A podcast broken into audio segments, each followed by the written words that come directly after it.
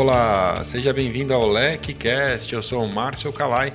No episódio de hoje nós vamos fazer algo um pouco diferente. Vamos falar da advocacia em proteção de dados e um tema que foi discutido em uma live, uma live muito legal que acontece no aquecimento da Semana de Proteção de Dados. Começa na próxima semana, começa no dia 3 de maio, vai até o dia 10 de maio. Se você quiser saber mais sobre proteção de dados, este é um treinamento online e gratuito oferecido pela LEC, onde você vai descobrir quem pode trabalhar com proteção de dados, como adequar uma empresa às novas exigências da LGPD e muito mais. Grandes especialistas, quatro conteúdos em vídeo, dois materiais para download, enfim, muita coisa bacana e de graça. Então acesse semana e não perca. E esta live, como eu dizia, ela foi realizada no aquecimento. Nós tivemos a chance de conversar com a Alessandra Gonçalves, minha sócia na LEC, sócia do escritório GCAA Advogados e também com mais uma advogada especialista em proteção de dados, que é a Camila Quisotti. Prazer estar com vocês aqui, Camila. Tudo bem?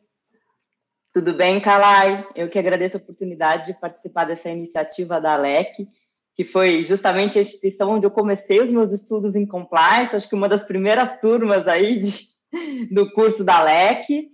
É, sou a sócia de compliance aqui do escritório Ogawa Lazerotti Baral de Advogados. Temos expertise em programas de compliance, proteção de dados e investigações internas. Bacana, Camila. Obrigado por você ter aceitado o nosso convite. Vai ser realmente muito legal poder contar com, com a, as suas informações, a sua opinião, para tirar as dúvidas da nossa audiência também. Ale, mais uma vez, seja bem-vinda, como sempre, ao nosso bate-papo de hoje. Obrigado por estar com a gente. Oi, Calai, Camila. Boa tarde a todos. Com certeza, né, Calai? Eu acho que esse tema é super interessante, como você comentou. Eu sou sócia da LEC, também do GCA, Gonçalves e Sua Advogados Associados, que é um escritório focado em compliance, é, anticorrupção, prevenção lavar dinheiro e também proteção de dados. Então, espero que eu possa ajudar um pouco aí com a experiência que a gente tem trilhado em relação a esse tema. É muito bom que vocês estão aqui hoje, porque eu tenho que fazer uma confissão. Eu de compliance sei um pouquinho, mas de proteção de dados eu sei muito pouco ainda. Eu estou aprendendo demais com a lei, com os professores da LEC, e na semana de proteção de dados eu espero aprender ainda mais. A Cleonice está fazendo uma pergunta, até antes da gente entrar nos temas que estão preparados para hoje, se é só para advogado. Cleonice, não é só para advogado. É, proteção de dados envolve muito compliance e muita gente, inclusive de tecnologia da informação. Então, não se preocupe com isso. O que é apenas para advogados é o tema de hoje, né? Nós vamos falar hoje sobre a advocacia em proteção de dados, que é uma parte dessa história toda. Mas a semana de proteção de dados traz conteúdos para todo mundo, então fique à vontade para se inscrever e participar com a gente também. Para a gente começar, Ale, eu, a, o primeiro ponto que eu queria trazer é uma das perguntas que a gente mais recebe eh, de alunos e de pessoas interessadas em estudar na LEC. E a pergunta é a seguinte: quais são os serviços advocatícios oferecidos em proteção de dados? Bom, Calai, é, é, uma, é uma, uma, gama grande tá, de serviços que a gente pode oferecer, da parte que a gente chama jurídica, em proteção de dados, desde a implementação, vamos dizer assim, do zero do programa.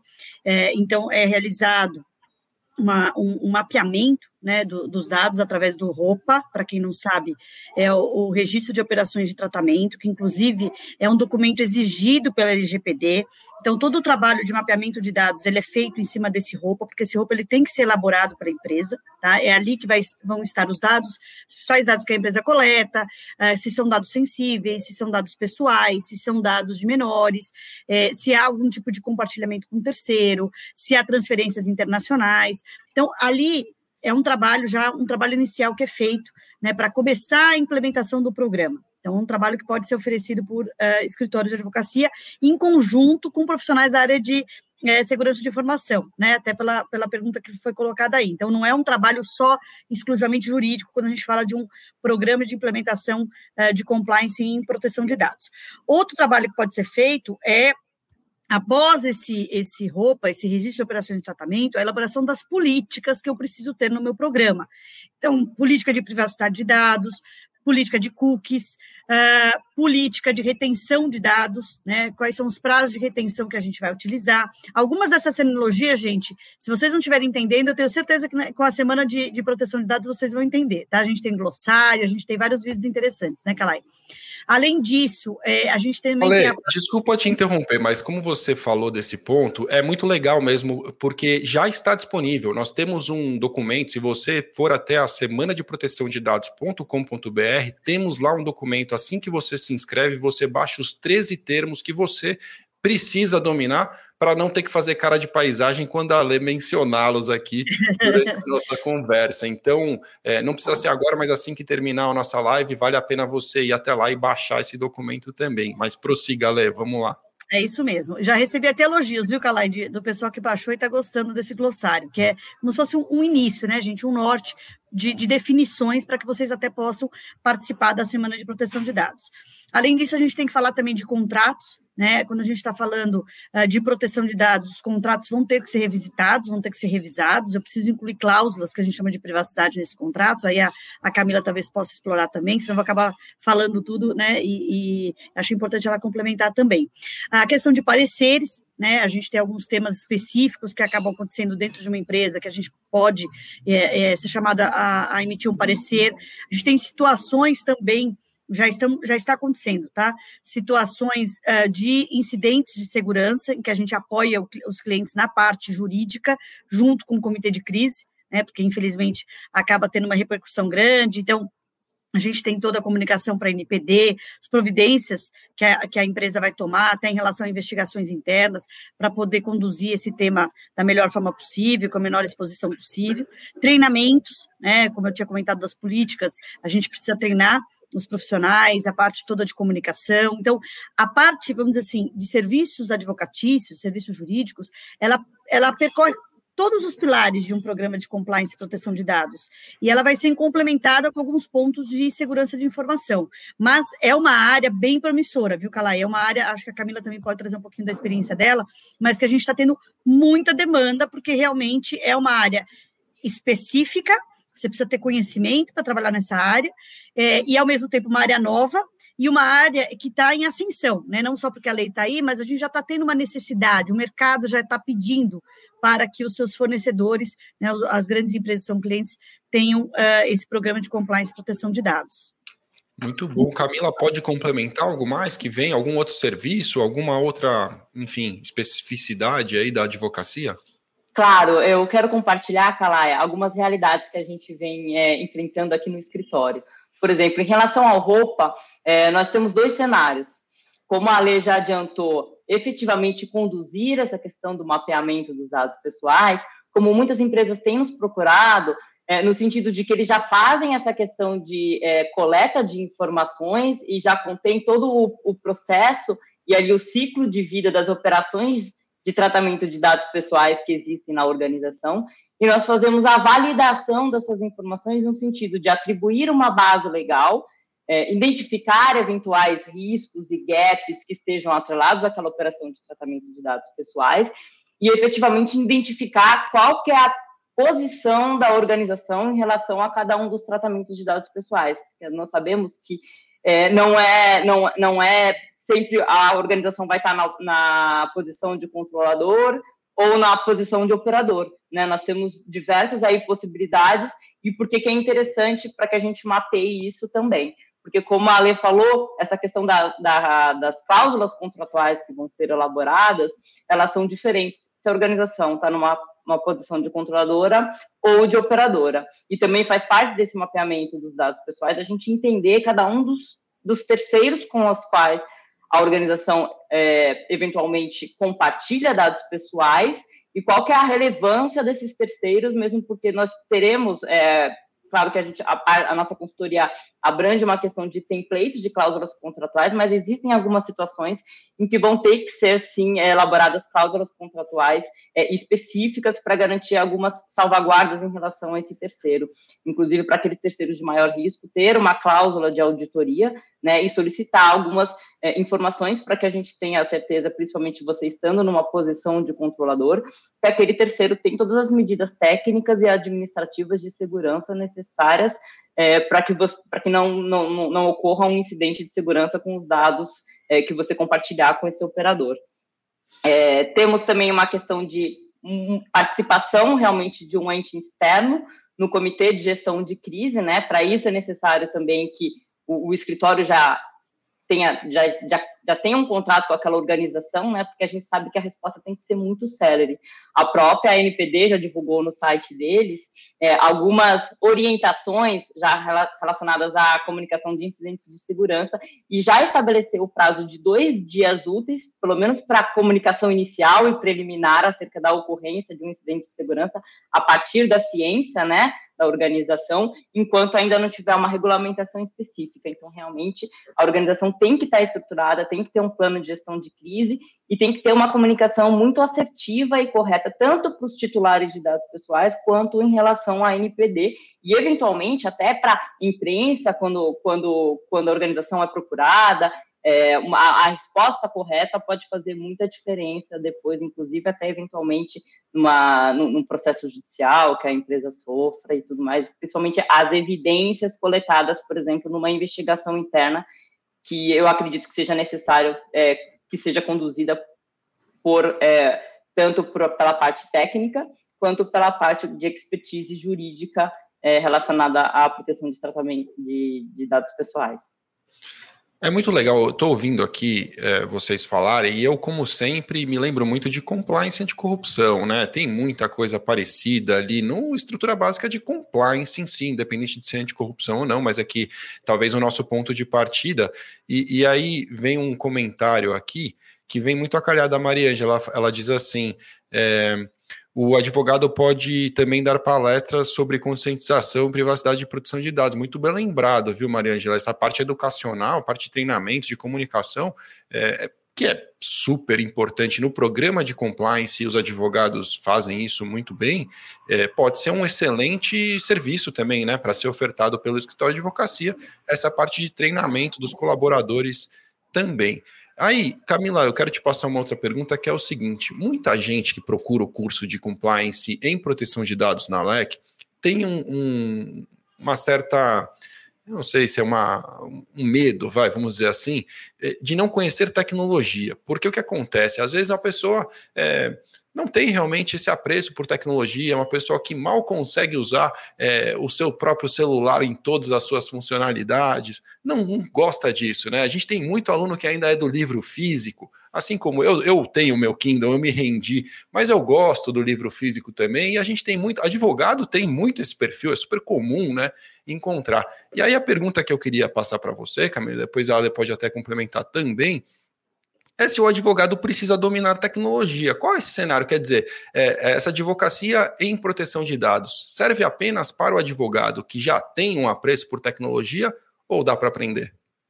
Dá para aprender. Inclusive, é algo que você vai aprendendo é, no decorrer dos, dos projetos que você é, participa em relação à proteção de dados pessoais. Eu confesso que eu também nunca fui uma pessoa é, muito ligada a essas questões de tecnologia, mas você também vai se apaixonando pelo tema, então você naturalmente acaba querendo se enfronhar um pouco mais no tema. É, mas e é efetivamente ela é para efetiva adequação à Lei Geral de Proteção de Dados Pessoais, você tem que ter expertise nos dois campos. Né? A gente oferece a questão de consultoria relacionada às questões jurídicas e de processos da lei, mas para aquelas questões estritamente técnicas de medidas de segurança é, técnicas previstas na LGPD, é, a gente sempre vai precisar aí da parceria é, de uma consultoria de tecnologia ou algumas organizações têm um, um, um, uma área de TI, de segurança de informação, extremamente estruturada e que já está bastante a par aí de, dos assuntos atrelados à LGPD e consegue conduzir isso internamente enquanto a gente faz a parte de adequação jurídica é, e de processos. Mas eu também, assim, com a minha experiência é, na condução de diversos projetos de adequação à LGPD, a gente vai aprendendo meio que de uma forma natural, né? Inclusive com essas parcerias que a gente tem de empresas é, de tecnologia, de segurança da informação, a gente vai aprendendo e principalmente para endereçar os riscos, né? Faz parte do nosso do nosso trabalho, ao menos apontar onde tem ali um gap, um risco é, que, onde tem que ser implementada uma medida técnica, é, uma medida de segurança de tecnologia, e depois quem vai efetivamente decidir qual que, qual que seria a, é, a melhor a ser empregada, aí sim é, seria a questão da consultoria especializada em tecnologia. Muito bem. É isso, Ale? Para você o cenário é o mesmo também? Não, eu acho que é isso mesmo, né? Como, como a Camila falou, eu acho que a gente não, não precisa ter né, esse domínio em relação à tecnologia, porque isso vai, vai acontecendo. Conforme a gente vai estudando esse tema, é, a gente vai estudando também alguns temas relacionados à segurança de informação. Então, também participei dessa jornada, já aprendi bastante, sigo aprendendo, né? Porque esse é um tema que não para, mas eu acho que o que é importante, Calai, é, é um pouco do que a Camila colocou também. O, os advogados entenderem qual é o seu papel dentro de um programa de compliance e proteção de dados e qual é o papel de segurança de informação. Inclusive, o próprio DPO, né, muitas vezes, ele não é da área de SI, de segurança de informação, mas ele vai ter talvez alguém da área dele ou vai trabalhar em parceria com a área de segurança de informação dentro da empresa para poder ter esse apoio. É, o importante é que é realmente um, um programa multidisciplinar que é, requer várias, vários conhecimentos, né, várias expertises. E aquilo que a gente tinha falado né, em relação aos trabalhos de advogados, tem temas que o pessoal de, de, de segurança de informação não vai conseguir ajudar o cliente, e tem temas que o, os advogados não vão conseguir ajudar. Então, é, eu acho que se a gente souber né, respeitar a expertise de cada um, a gente consegue fazer ótimos trabalhos, como a Camila falou, eu tenho tido uma, uma experiências similares, né? Ou a gente, o próprio escritório indica uma consultoria em segurança de informação e a gente realiza a implementação do projeto em conjunto, ou a própria empresa já tem ali um, uma área interna ou trabalha já com uma consultoria específica e a gente trabalha em conjunto. Tem alguns temas, só para reforçar, que é a, a, pergunta anterior, que são específicos de, de, de, de, advogado, né? Vamos colocar assim. Então, toda a parte de parecer jurídico, a parte de, de não só de elaboração de cláusulas, mas também de negociação né, dessas cláusulas, a gente está tendo também bastante demanda em relação a isso. É, então, tem algumas partes, é, a parte até de elaboração de políticas, né, alguns temas mais específicos é importante que tem ali um, um escritório para dar apoio, né, um escritório é, jurídico, e a gente está falando muito de prevenção, né, Calai, mas um outro nicho que vai explodir, vocês podem ter certeza, e vai ser realmente uma grande oportunidade para quem estiver preparado, entender bem como funciona um programa de compliance e proteção de dados, é a parte contenciosa que a gente chama, né, de processos, porque é, esse tema está ganhando cada vez mais é, robustez, e, uh, infelizmente, nenhuma empresa né, está uh, com, tem risco zero de ter algum tipo de incidente de segurança ou algum tipo de problema. E certamente esse tema, além de né, é, vai acabar causando né, um incidente de, de, segurança, por exemplo. Ele pode causar um processo administrativo perante a NPD, mas também pode causar processos judiciais, que a gente já viu acontecer, inclusive, antes da, da LGPD. Então, esse é um outro, vamos dizer assim, outro ramo do direito que também vai estar relacionado com proteção de dados e que depende de expertise.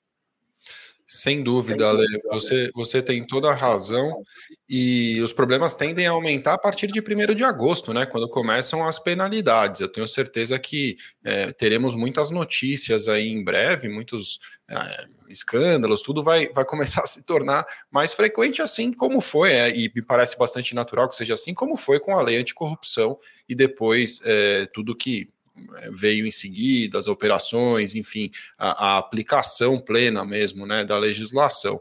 É, algumas informações importantes que eu estou vendo no chat aqui, o Matheus nos lembra de algo bastante importante. Matheus diz assim: é, a legislação abrange dados alocados em qualquer âmbito, seja digital ou físico. Sabe, Matheus, que eu estava lendo isso ontem e, e, olha como a coisa está na minha cabeça. É o artigo 1 da lei, né, que vem dizer que, é, na verdade, ele diz até o contrário, é muito interessante. Ele diz que abrange, inclusive, os dados digitais, né, em ambiente online digital.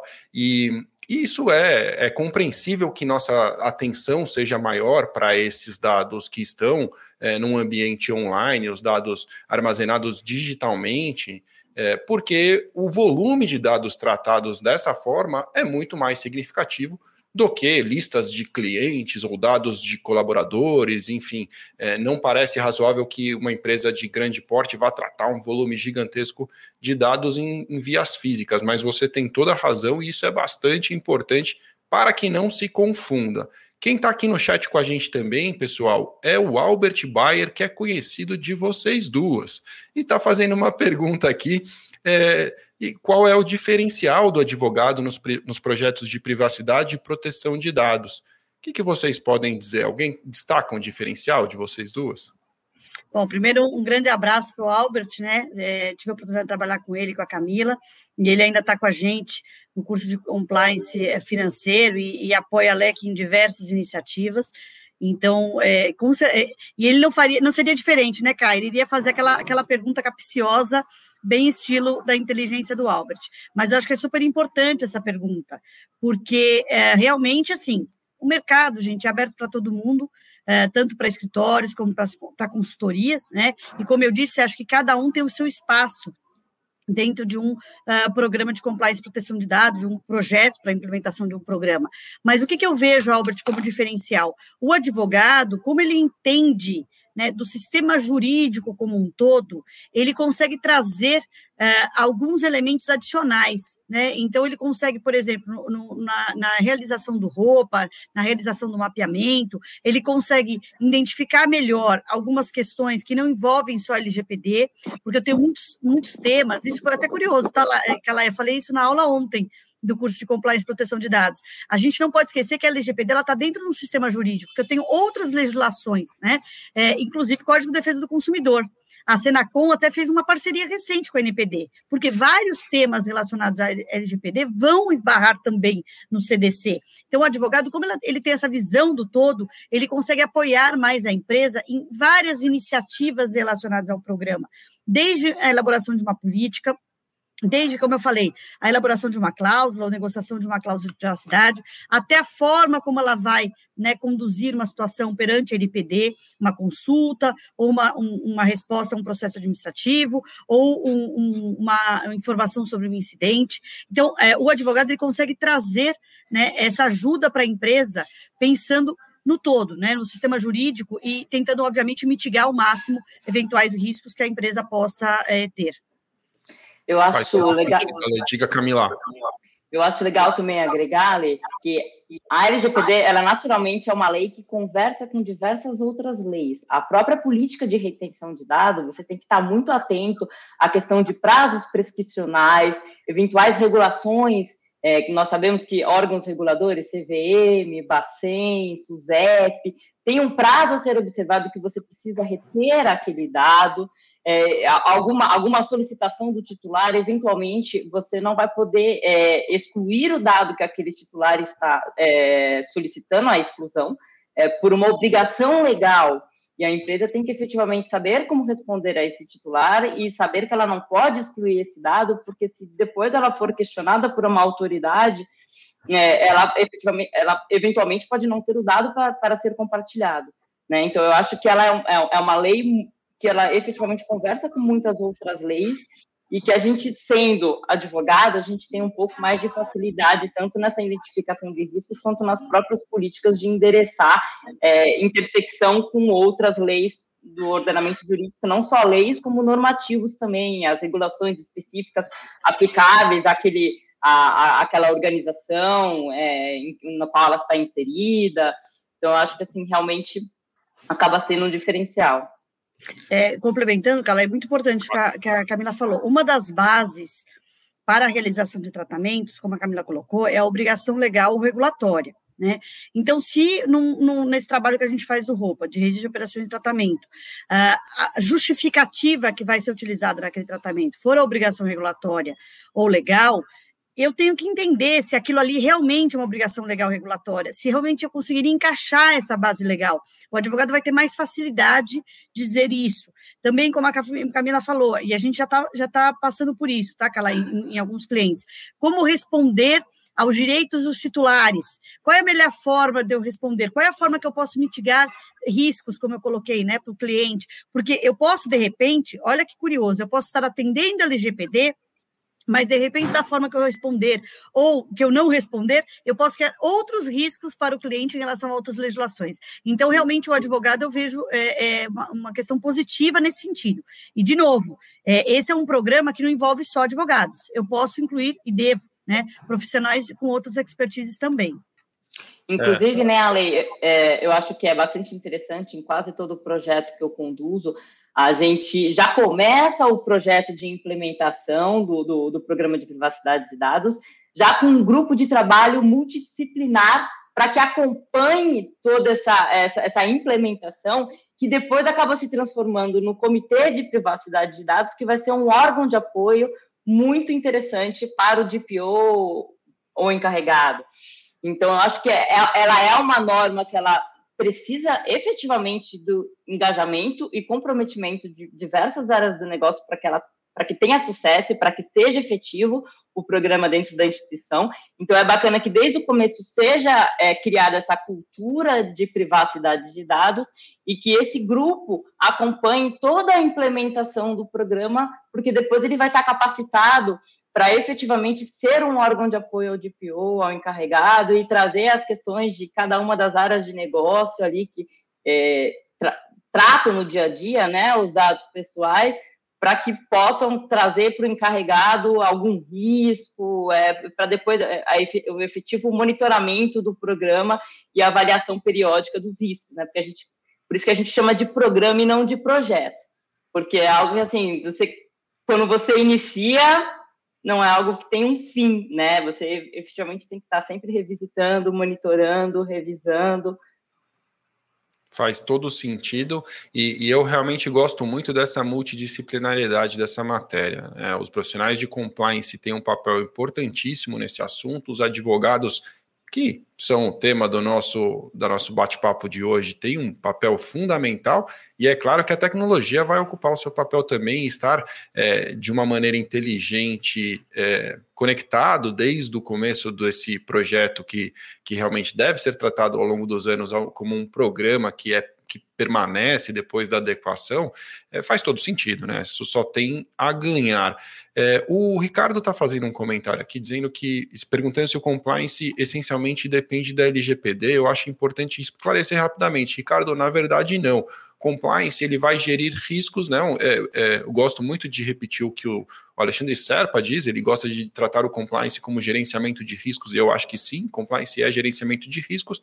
E de quais riscos? Daqueles riscos que a empresa determinar que são os riscos a serem gerenciados pelo programa de compliance. Então, a gente sabe muito, e historicamente faz muito sentido tratarem os riscos de corrupção, mas neste momento, diante das novas regulamentações, das exigências que chegam com a LGPD, tratar os riscos de proteção de dados, ou os riscos de vazamento, os riscos é, de um incidente cibernético dentro de um programa de compliance, traz muito conforto para a companhia que precisa realmente sempre gerir os seus riscos. Então, essa é a relação, a chegada da LGPD, na verdade, ela traz uma nova frente de atuação para o compliance, que é o compliance em proteção de dados, e é, é como nós gostamos de ensinar o tema na LEC, desde que a Ale decidiu aí é, reunir uma turma de super especialistas para fazer o nosso novo curso de compliance em proteção de dados e também a certificação profissional de compliance em proteção de dados, que é a CPC-PD,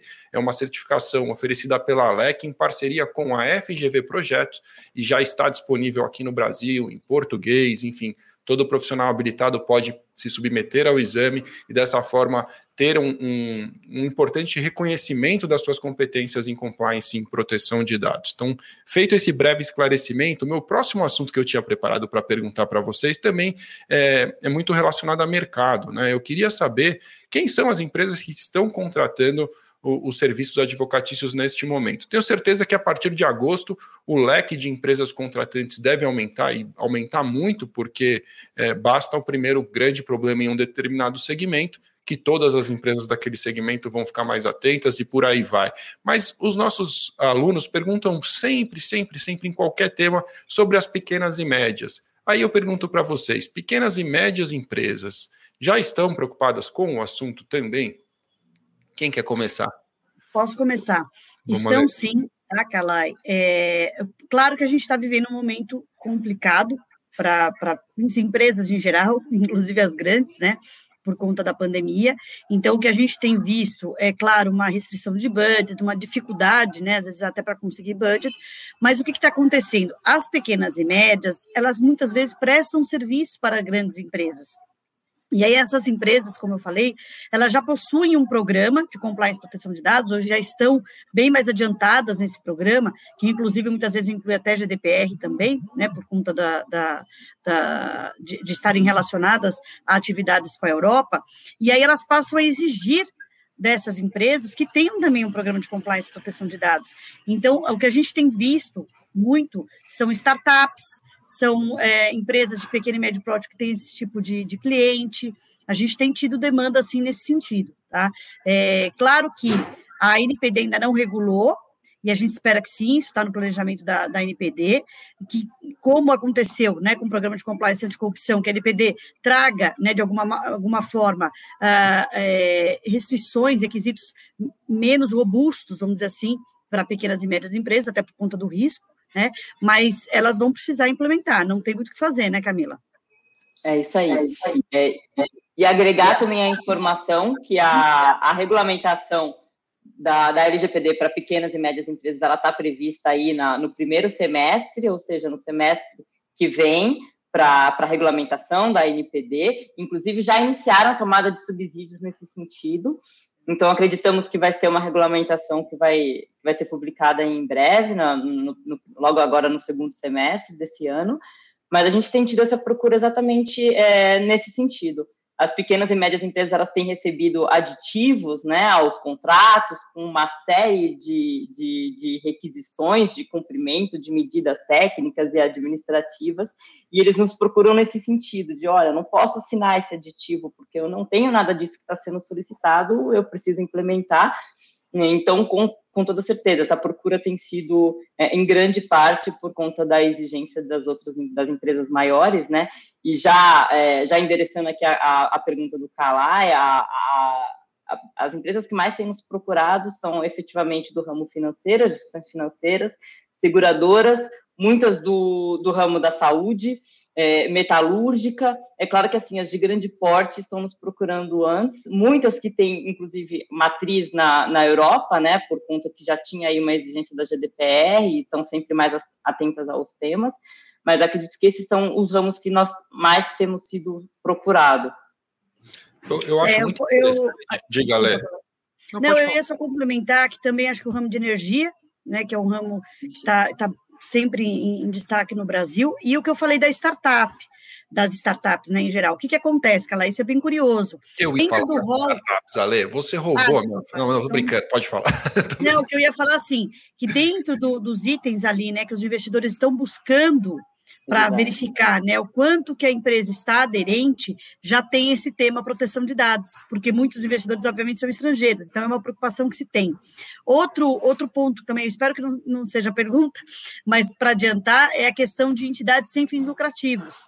Às vezes as pessoas acham que porque a entidade não tem finalidade lucrativa, ela não está é, sujeita à LGPD, mas ela está sim sujeita à LGPD e tem também que ter um programa de compliance proteção de dados. A gente também tem tido demanda de entidades sem fins lucrativos. Na verdade, uma coisa que me ocorre sobre as startups é não assim, ouvindo vocês, fica muito claro que, que existem certos mercados, maior parte deles mercados bastante regulamentados, que estão mais preocupados e saindo na frente neste assunto, é a minha impressão pela fala de vocês.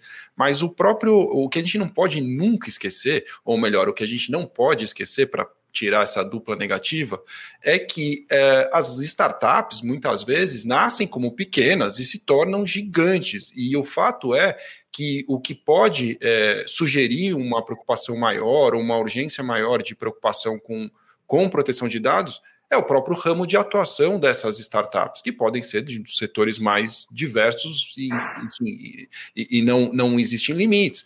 os próprios é, dados sensíveis, os dados de saúde, que têm um tratamento especial, por exemplo, também podem ser dados enfrentados por pequenas startups que começam num setor é, já regulado, como é o setor de saúde, e aí, independente do seu porte, ela vai ter que se preocupar com isso também. Diga, Camila, eu te cortei, você ia dizer algo. É, eu, eu, ia só, só agregar a fala da Ale, que também nas, nas operações de M&A, previamente a operações de M&A, também já é um requisito a do diligence de proteção de dados pessoais, ou seja, também já está sendo é, exigido no valuation, né, é, previamente a operações de M&A, se, se aquela empresa tem é, medidas aí de proteção de dados pessoais, se já está adequada à LGPD. Então, também estamos procurados nesse, nesses momentos. Sem dúvida. Tem, tem uma pergunta, tem um comentário do Gildo aqui que eu acho importante esclarecer mais uma vez, porque a gente, nessa live, é como rádio, a audiência é rotativa. Talvez o Gildo não tenha é, participado no início. Gildo, você diz assim: boa tarde. Uh, a forma uh, como está sendo abordado uh, de, somente deve participar de um treinamento e ser DPO quem tiver a função é, é, a formação na área de direito. Desculpa que eu estou com uma dificuldade para ler sem óculos aqui. Mas é, não é bem isso, tá? É, é, importante esclarecer. É que o tema da live de hoje é advocacia em proteção de dados. Por isso, o nosso foco neste assunto. Então, um breve esclarecimento que a gente já tinha feito no início, eu faço questão de repetir para você: advogados, profissionais de compliance, profissionais de tecnologia e até de outras áreas de atuação, muitas vezes é, também assumem a função de encarregado de dados ou de DPO nas empresas e está tudo bem. Não é uma atividade privativa da advocacia e não deve ser uma atividade privativa da advocacia, o que também acontece em compliance, a gente está bastante acostumado com essa discussão. É... Até para complementar, aquela, o que acontece é, em alguns casos, é o que você está falando, né? O DPO ele não é advogado, e aí, como eu falei, da mesma forma que o DPO às vezes não conhece de segurança de informação e vai pedir apoio para a área de segurança de informação, se o DPO não for advogado, ele vai pedir apoio para, para a área jurídica ou para escritórios externos. Então, realmente, não é necessário ser advogado para ser DPO. É, o que a gente está falando aqui na live são serviços jurídicos que geralmente os clientes pedem ah, ah, quando está no processo de implementação desse programa de compliance e proteção de dados. Mesmo porque, né, Ale, como eu falei, é, é, tem é, a possibilidade de que tenha um comitê de proteção de dados pessoais, e nesse comitê, sim, que vai ter né, uma pessoa de segurança de informação, de tecnologia de informação, da área jurídica, RH, marketing. Então, nesses comitês, sim, vão ter os profissionais com a expertise necessária que poderão servir de apoio ao DPO, que não precisa necessariamente ter uma a formação específica, seja no ramo jurídico ou na questão de tecnologia da informação, segurança da informação. Eu, eu ia deixar esse tema para o final, mas já que a gente começou a falar do DPO, eu não posso uh, deixar de observar também que muitos dos advogados que têm procurado o curso de compliance em proteção de dados da LEC têm essa intenção, quer dizer, também é uma via para o advogado se tornar DPO, né? quer dizer, não é exclusivo para ele, mas também é uma opção, e não apenas é, se preparar tecnicamente para prestar serviços terceirizados em proteção de dados, que, é, enfim, são as duas principais frentes aí que se abrem com a chegada da Lei Geral de Proteção de Dados. E aí eu queria perguntar para vocês o que deve o advogado fazer caso seja essa a opção dele, quer dizer, ele pretende encarar uma migração de carreira e largar a advocacia para de fato se tornar um DPO em tempo integral. O que, que vocês podem recomendar para esse perfil de advogado? Ninguém? Quer começar, cara? Não, deixa ela começar, que dá Tá bom, Camila começa então. O que, que você diria para esse advogado que está nos ouvindo agora e está pensando assim: ah, eu queria mesmo era migrar para uma empresa e, e, e, eu quero deixar de ser, eu quero pular para o outro lado do balcão. Eu estava ali, ou até, às vezes, nem pular para o outro lado do balcão. Tem muitos advogados de jurídico interno, né, gerentes jurídicos, que estão vendo aí nessa, nessa possibilidade uma, um caminho livre né, para seguir rumo é, como um DPO que, que vocês enxergam? Diga lá, Camila. Eu acho que tem aí duas possibilidades é, de cenários do DPO. É o DPO as a service, que a gente sabe que a, a LGPD oferece essa oportunidade de que tenha um serviço de DPO terceirizado, e aí ele vai efetivamente prestar, pode prestar consultoria para mais de uma organização que o contrata, e temos a questão do DPO interno, né, onde ele efetivamente vai ocupar ali uma área dentro da empresa e vai ser exclusivamente é, o DPO daquela organização. É, o que eu recomendaria para esse advogado, para ele se tornar um DPO, é ele fazer as certificações, que nós temos várias no mercado, eu acredito que vai capacitar ele para ocupar uma posição de DPO. E, claro, estudar sobre o tema, estudar sobre a Lei Geral de Proteção de Dados, se enfronhar, mas eu acredito que as certificações, nós temos várias hoje disponíveis no mercado, podem capacitar é, o profissional para ingressar nesse, nesse ramo.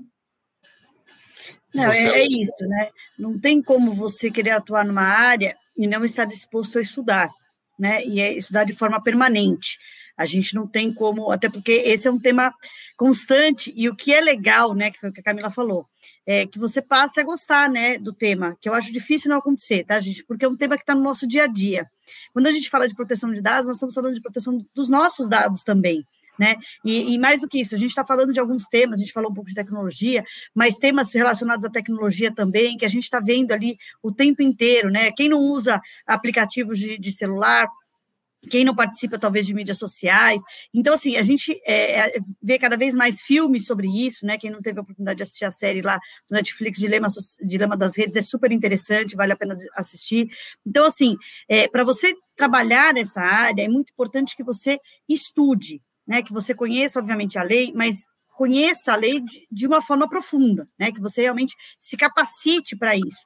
E como a, a Camila colocou, é, não basta só você estudar, né, e você procurar, obviamente, bons cursos, mas que você, de alguma maneira, consiga comprovar esse seu conhecimento. O mercado está buscando certificações, né, até por conta disso, né, Calé, que nós acabamos, pela LEC, optando por ter realmente uma certificação específica para compliance e proteção de dados, porque nós tínhamos algum, alguns problemas é, é, que dificultavam a entrada de profissionais brasileiros né, nesse mercado. Primeiro, algumas certificações eram em outros idiomas, era em outro idioma, eram é, também, né, é, em outra moeda, né? Então a pessoa teria que converter do dólar para real e a gente sabe como está alto, né? Então você restringia também a entrada de profissionais no mercado. Muitas certificações estavam focadas em GDPR, que, claro, tem a sua similaridade com o LGPD, mas nós temos a nossa legislação e o, e o, profissional, ele pode conhecer e deve GDPR, mas o foco dele tem que ser também LGPD, né? Então, a nossa preocupação era muito grande nesse sentido, de não só oferecer um curso que pudesse ajudar nessa capacitação, nessa, nesse caminho, né, para conseguir se tornar um DPO, mas também conseguir que depois comprovar, ter um atestado de que você tem aquele conhecimento. Uma coisa é certa, Cala, isso a Camila pode concordar também, já faltam profissionais no mercado. Tá? Então, assim, se a pessoa está procurando uma, uma, um novo ramo, uma nova oportunidade, um novo segmento, e acha que é um tema que pode né, ser interessante de estudo, vá atrás, se apro né, eh, procure realmente se aprofundar, estudar, se certificar, porque assim há muitas oportunidades no mercado, já está tendo realmente falta de bons profissionais.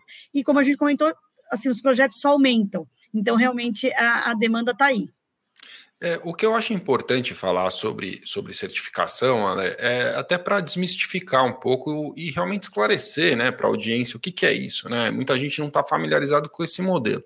O modelo de, de certificação ele é muito utilizado nas profissões não regulamentadas, é, por, justamente porque ele é um modelo de reconhecimento de competências. A BNT tem uma norma que trata sobre certificação de pessoas e ela vai explicar o que deve uma certificação de pessoas realmente atestar, e basicamente é reconhecer as competências independente do modo pelo qual elas foram adquiridas. Né? Isso quer dizer que tem muita gente que aprende na prática, às vezes a pessoa já tem essa atividade é, desempenhada nas suas funções e ela, enfim, pode ter suas habilidades reconhecidas por um organismo imparcial, e é exatamente isso que a LEC trouxe ao Brasil, em português, em reais, como bem disse a Ale, seguindo um exemplo muito aceito uh, internacionalmente, como outras certificações que já são ofertadas. E aí posso citar aqui como exemplos a Exim e o próprio IAPP, que oferecem certificações neste sentido também. O grande lance de uma certificação como essa é que você se apresenta ao mercado com essa clareza.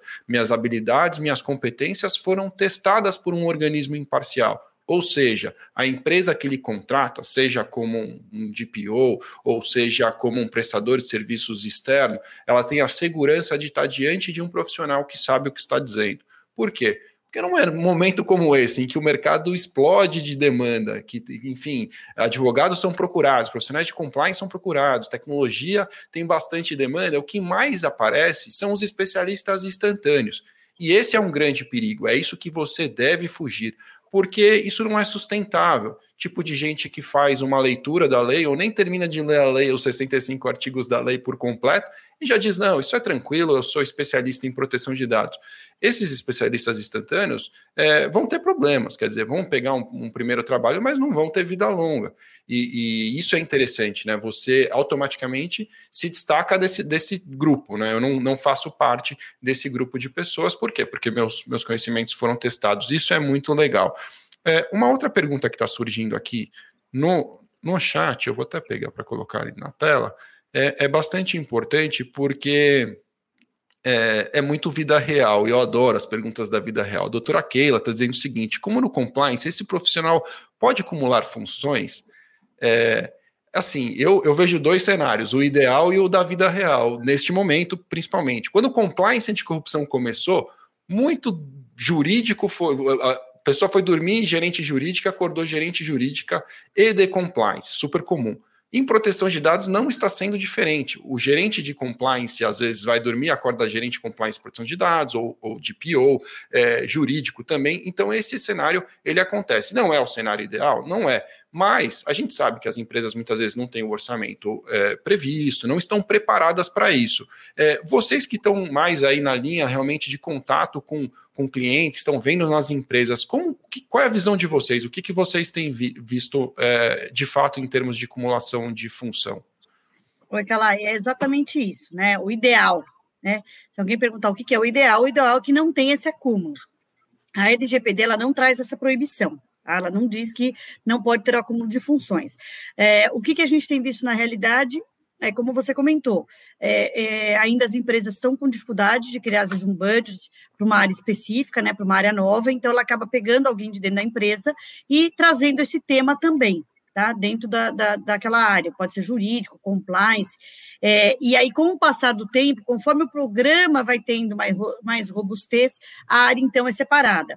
Já tive, né, e, e ainda tenho clientes que já começam tendo uma área específica, que seria o ideal, mas a gente tem essas duas situações, né? Tanto do, do acúmulo como a área separada. O importante, né, ela é fazer alguma coisa, é começar, é realmente implementar. Eu sempre falo isso. Tanto que às vezes a gente vai, vai, vai começar um, um, projeto de implementação dentro de um cliente, e fica essa ansiedade, né? Ai, quem que a gente vai nomear o DPO? O que, a gente vai nomear o DPO? Falo, né, vamos, vamos por partes, porque primeiro eu preciso ter um comitê, né? Primeiro eu preciso começar o trabalho. Então, é, eu estou falando isso até para não ter dessa, esse desespero, porque, claro, a lei já está em vigor, está em vigor. Eu precisaria já, já estar com o encarregado no site da empresa, sim. Mas também, se eu não tiver muito cuidado, o que, que vai acontecer? Eu coloco ali como encarregado uma pessoa que não tenha capacidade para assumir aquele cargo. E aí talvez eu coloque a empresa em grande risco. Então, às vezes, até melhor, como a Camila falou no começo, talvez, a empresa contratar um DPOS Service pode ser uma opção, até ela conseguir preparar alguém internamente para assumir essa, essa função. Não sei se você tem passado por esse tipo de experiência também, Camila. Eu acho importante observar, né, Ale, que a LGPD ela não é, proíbe a questão de acumulação de funções, e a gente tem observado na prática que sim, os profissionais dentro da organização têm acumulado, profissionais da área jurídica, de compliance ou de segurança da informação é, têm acumulado essa função aí de DPO, mas a gente tem que observar é, um ponto muito importante. Não pode ser uma função dentro da empresa que, de alguma forma, apresente uma situação de conflito de interesses né, no tratamento dos dados pessoais.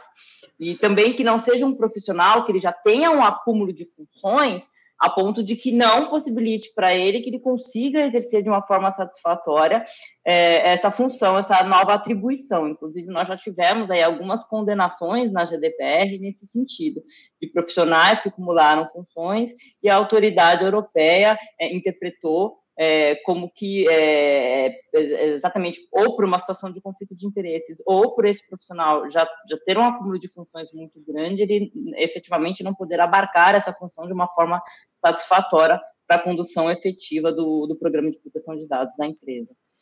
Vocês têm toda a razão e a nossa audiência está aqui concordando. O Edilson Lira disse: o acúmulo pode em algum momento gerar um conflito de interesse. Você tem toda a razão, não é o cenário ideal, Edilson, isso pode acontecer. Darcy Júnior está concordando aqui também, dizendo que concorda, porque realmente não é o cenário ideal. Em compliance, a gente já viveu bastante isso. Colocar compliance jurídico na mesma pessoa é, dá um trabalho adicional para essa pessoa, justamente para tentar é, se livrar desses conflitos, enfim, tratá-los, muitas vezes até deixar alguma previsão para caso ele venha ocorrer, como que isso vai ter que ser tratado para evitar. Não é o cenário ideal, mas acontece e, e enfim, é, dá para dá para lidar com isso, né? É, sou advogado iniciante, o que eu faço para me destacar sem experiência? É, Camila, sua xará também, a mesma pergunta, né? A mesma é o que a gente falou. O mais importante neste momento é obter, sem dúvida, uma certificação porque dessa forma você dá um passo à frente das pessoas que não têm, enfim, você já se destaca é, no início. Eu queria fazer uma pausa aqui para dar um boa tarde. Vocês acreditam nisso ou não? Olha esse boa tarde, que legal. Boa tarde, é, olha da onde que ele é. Boa tarde de Copacabana. Isso, isso que é boa tarde, viu? queria te agradecer pelo boa tarde de Copacabana. Pena que não tem a imagem. Eu queria assistir essa imagem agora ao vivo, diretamente de Copacabana. Gente, nosso tempo está voando, mas eu não, não posso encerrar sem perguntar para vocês é, algo bastante importante que está acontecendo em compliance anticorrupção e também deve ter reflexos agora no compliance em proteção de dados. Advogados é, já perceberam que sem um programa de compliance anticorrupção, eles não serão mais contratados por empresas nos próximos anos. Isso é uma tendência as empresas deixarem de contratar os advogados porque elas querem contratar escritórios de advocacia que tenham um programa de compliance anticorrupção. É, o, o, o advogado terceiro terceirizado ele é um terceiro de risco para a empresa, ele fala com autoridades, com juízes, enfim, é, de, com, em nome da empresa, e dessa forma ela pode, ele pode expor a empresa a algum tipo de risco, e por isso é muito importante neste cenário. Aí a pergunta para vocês: é, no caso é, de proteção de dados, é importante também que o próprio escritório de advocacia tenha um programa de é, compliance em proteção de dados, Camila? Sem a menor dúvida. Inclusive, nós somos um terceiro, é, eventualmente, de risco, né? É, e, em muitas situações, nós estamos como operadores de dados pessoais. O nosso escritório aqui já possui um programa de proteção de dados pessoais, nós temos políticas, foi feita toda a questão de mapeamento dos dados pessoais, ah, tivemos um suporte grande também na questão de medidas de segurança técnicas que nós entregamos. É, e com toda certeza é necessário, sim, que todo escritório de advocacia tenha, até pela natureza das nossas atividades. É, eu, então, acredito que é, é inevitável. Inclusive, para você oferecer serviços em proteção de dados pessoais, você efetivamente tem que ter né, um programa de proteção, e a gente também tem sido demandada pelos nossos clientes, é, assinado diversos aditivos nesse sentido, tem sido imposto para a gente também, ou a comprovação que nós temos um programa de proteção de dados pessoais, efetivamente para a gente é, assinar alguns aditivos de contratos com alguns clientes grandes empresas que estão atentos a essa questão em relação aos seus prestadores faz todo sentido, é realmente por aí. Ale, mesma coisa, algo a acrescentar em relação aos, ao compliance? Não, mesma coisa, realmente assim, não, não tem como você atuar nessa área não ter dentro do próprio escritório, né, esse tema, é, até porque, como a, família, a, Camila falou, os clientes já estão demandando, né, é, revisões de contratos para inclusão de cláusula de privacidade, e aí acho que é um ponto que só que eu gostaria de destacar, Calai, é assim, da mesma forma que o, o, escritório, né, como você falou, foi necessário implementar um programa de compliance anticorrupção e até, assim, sugerível que ele colocasse seu código de ética, né, no site, que, que desse publicidade, né, a esse programa, é também recomendável que o escritório coloque uma política de privacidade no site, coloque uma política de cookies, que ele realmente demonstre a preocupação que ele tem em relação à proteção de dados, até para dar esse conforto para os clientes. Muito bem. Antes da gente encerrar, eu quero. Eu tô, tá chegando muito pergunta boa aqui. Eu preciso esclarecer rapidamente o seguinte. Deixa eu tirar essa pergunta daqui.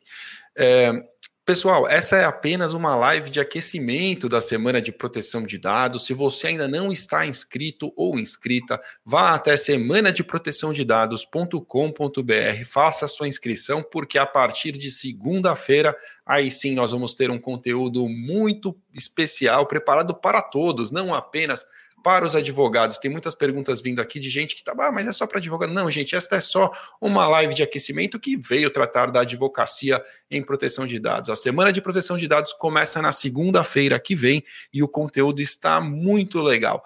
Além disso, nas nossas lives de aquecimento também continuam. Amanhã nós estaremos ao vivo no LinkedIn é, com o mercado de trabalho para DPOs. E aí nós vamos falar especificamente de DPOs com o Raul Curineto, que é um especialista em recrutamento, ele é da Victory Partners, vai poder tirar todas as suas dúvidas. Eu estou vendo aqui algumas dúvidas sobre transição de carreira, enfim, é, é, fiquem tranquilos e estejam conosco amanhã também às 18 horas no LinkedIn.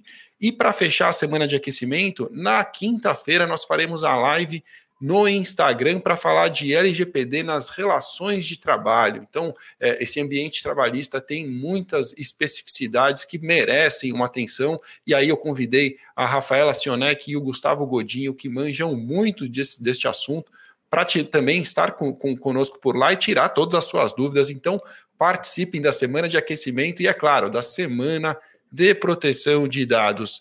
Gente, obrigado demais pelo papo de hoje. Camila, foi um prazer estar com você aqui hoje. Obrigado. Prazer tudo meu, eu que agradeço, Calai. Se as, se as pessoas quiserem te encontrar, é fácil te achar por onde? No LinkedIn? Tem algum canal mais simples? Tem no LinkedIn. No LinkedIn podem me encontrar pelo site do escritório, né? Mas eu acredito que o LinkedIn seja uma boa plataforma. Inclusive, se alguém tiver alguma dúvida, é, querer queira saber um pouco mais sobre a minha experiência, pode mandar mensagem lá que eu, vou, que eu respondo com o maior prazer. Combinado. Ale, mesma coisa. Obrigado, como sempre, pelas suas seus esclarecimentos, sempre muito pontuais. E como a turma pode te encontrar? Pelo LinkedIn, é, sempre tento responder o mais rápido possível, o pessoal me contacta bastante, como a Camila falou, eu também estou à disposição, inclusive para a gente trocar experiências. Eu estou vendo só aqui, Calai, algumas pessoas perguntando sobre os horários dessas lives que você comentou, claro. e também os horários das atividades da semana que vem. Acho que seria legal só a gente trazer essas informações. E você óbvio, né? Agradecer muito a você e a Camila, sempre muito bom estar com vocês. Obrigado demais prazer falar com vocês. Vou tirar essas dúvidas finais e vamos nessa. Gente, é, fiquem tranquilos. Olha, vamos, vamos recapitular. A semana de proteção de dados ela começa a partir de, do dia 3, segunda-feira, e ela traz o que, o que traz, qual é o conteúdo? São conteúdos em videoaulas, são quatro videoaulas e dois materiais para download. O primeiro material ele já está disponível. Se você fizer a sua inscrição agora você poderá baixar os 13 termos que você precisa conhecer sobre a LGPD e, e é um glossário muito, muito importante para que você não faça a cara de paisagem quando ouvir algum destes termos e, e você pode baixar agora. Esta é a semana de proteção de dados que começa a partir de segunda-feira, 100% online e gratuita. Você pode participar e convidar os amigos. Isso é muito importante. Quem convida os amigos para participar também ganha prêmios. Enfim, essas informações estão todas na página da Semana de Proteção de Dados. Nesta semana, nós faremos estas lives de aquecimento. Esta foi a primeira live hoje aqui no YouTube. Amanhã, como eu disse, nós estaremos às 18 horas no LinkedIn com o Raul Curineto e na quinta-feira nós estaremos às 18 horas no Instagram da LEC. É, para falar sobre as relações de trabalho, né, para falar sobre a, a, a, LGPD nas relações de trabalho com a Rafaela Sionek e o Gustavo Godinho. Então, amanhã e quinta-feira, às 18 horas. Pessoal, muito obrigado pela presença de todos. Foi um prazer passar aqui esta hora com você, esta hora de almoço com você. E, e espero que revê-los em breve, amanhã, é claro, e também quinta-feira e na semana de proteção de dados. Um grande abraço. Tchau, tchau.